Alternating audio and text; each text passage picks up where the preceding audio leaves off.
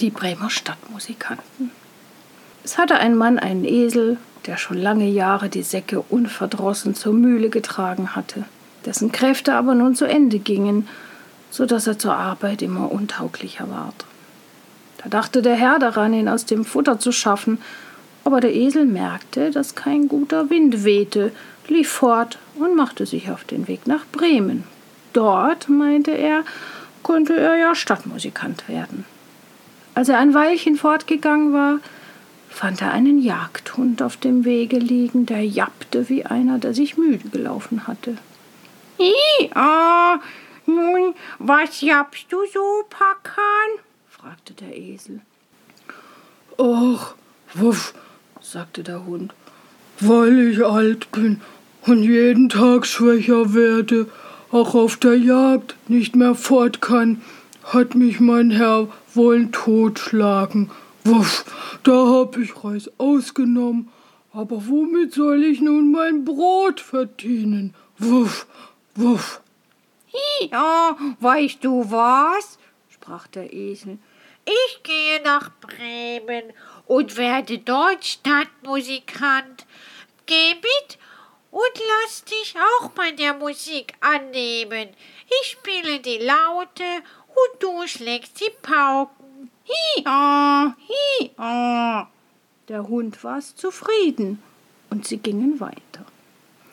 Es dauerte nicht lange, so saß da eine Katze an dem Weg und machte ein Gesicht wie drei Tage Regenwetter.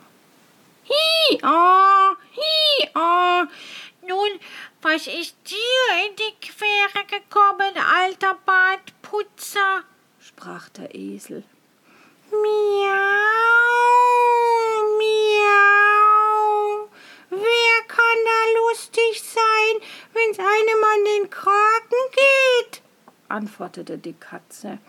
Weil ich nun zu Jahren komme, meine Zähne stumpf werden und ich lieber hinter dem Ofen sitze und spinne, als nach Mäusen herumjage, hat mich meine Frau ersäufen wollen. Ich habe mich zwar noch fortgemacht, aber nun nicht guterer teuer. Wo soll ich hin? Miau, miau. I, oh, i, oh. Geh mit uns nach Bremen. Du verstehst dich doch auf die Nachtmusik. Da kannst du ein Stadtmusikant werden. I-ah, i-ah. Die Katze hielt das für gut und ging mit. Darauf kamen die drei Landesflüchtigen an einem Hof vorbei. Da saß auf dem Tor der Haushahn und schrie aus Leibeskräften: Ü, ü, ü! Hi-ah, hi-ah, du schreist einem durch Mark und Bein, sprach der Esel. Was hast du vor? I-ah, i-ah. Ü, ü, ü. Da habe ich gut Wetter prophezeit, sprach der Hahn. Weil unserer lieben Frauentag ist, wo sie dem Christkindlein die Hemdchen gewaschen hat und sie trocknen will, aber weil morgen zum Sonntag Gäste kommen, so hat die Hausfrau doch kein Erbarmen und hat der Köchin gesagt, sie wollte mich morgen in der Suppe essen. Und da soll ich mir heute Abend den Kopf abschneiden lassen. Nun schrei ich aus vollem Hals, solange ich noch kann. Hü, hü, hü, hü, hü, hü. Hi-ah, hi-ah. Ei, warst du Rotkopf, sagte der Esel. Zieh lieber mit uns fort. Wir gehen nach Bremen. Etwas Besseres als den Tod findest du überall.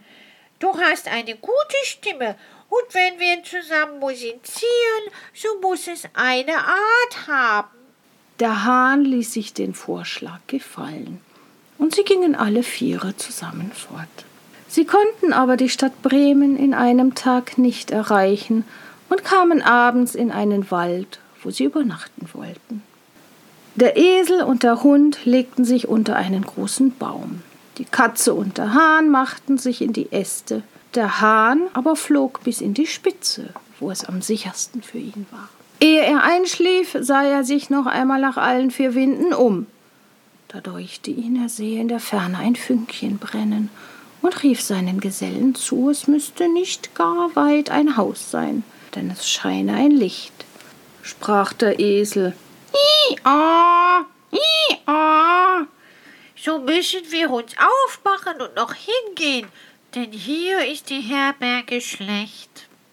Der Hund meinte, ein paar Knochen und etwas Fleisch daran täten ihm auch gut.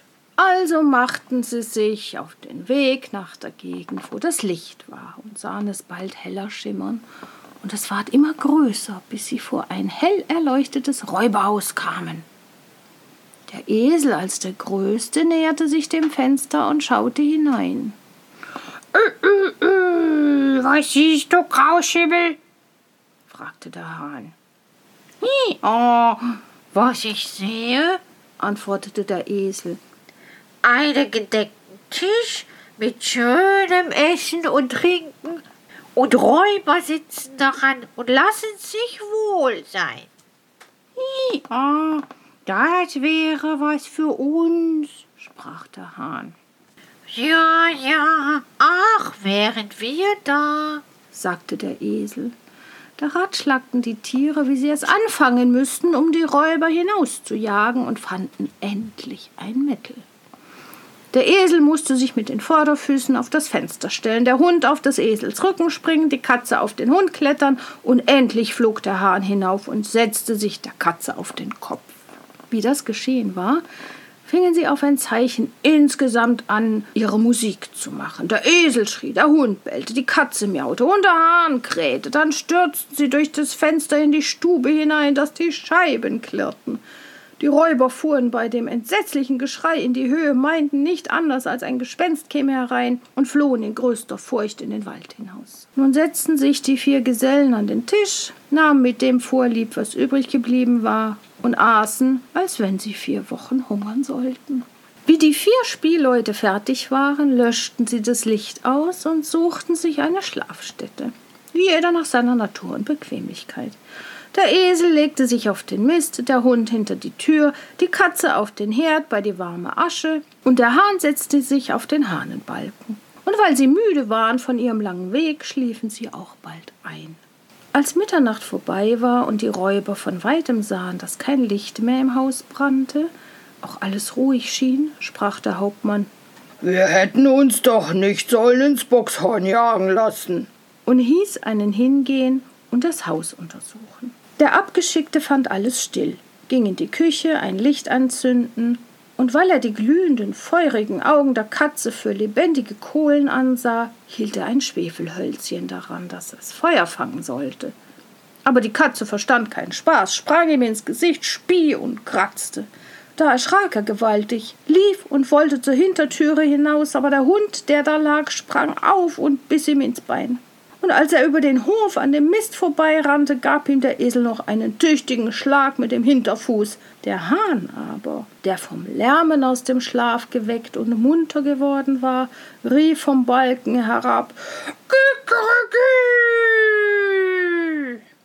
Da lief der Räuber, was er konnte, zu seinem Hauptmann zurück und sprach Ach, in dem Haus ist eine greuliche Hexe, die hat mich angehaucht und mit ihren langen Fingern mir das Gesicht zerkratzt. Und vor der Tür steht ein Mann mit einem Messer. Der hat mich ins Bein gestochen. Und auf dem Hof liegt ein schwarzes Ungetüm. Das hat mit einer Holzkeule auf mir losgeschlagen. Und oben auf dem Dache, da sitzt der Richter, der rief, bringt mir den Schelm, bringt mir den Schelm. Da machte ich, dass ich fortkam. Von nun an getrauten sich die Räuber nicht weiter in das Haus, den vier Bremer Musikanten gefiel's aber so wohl darin, dass sie nicht wieder heraus wollten. Und der das zuletzt erzählt hat, dem ist der Mund noch warm.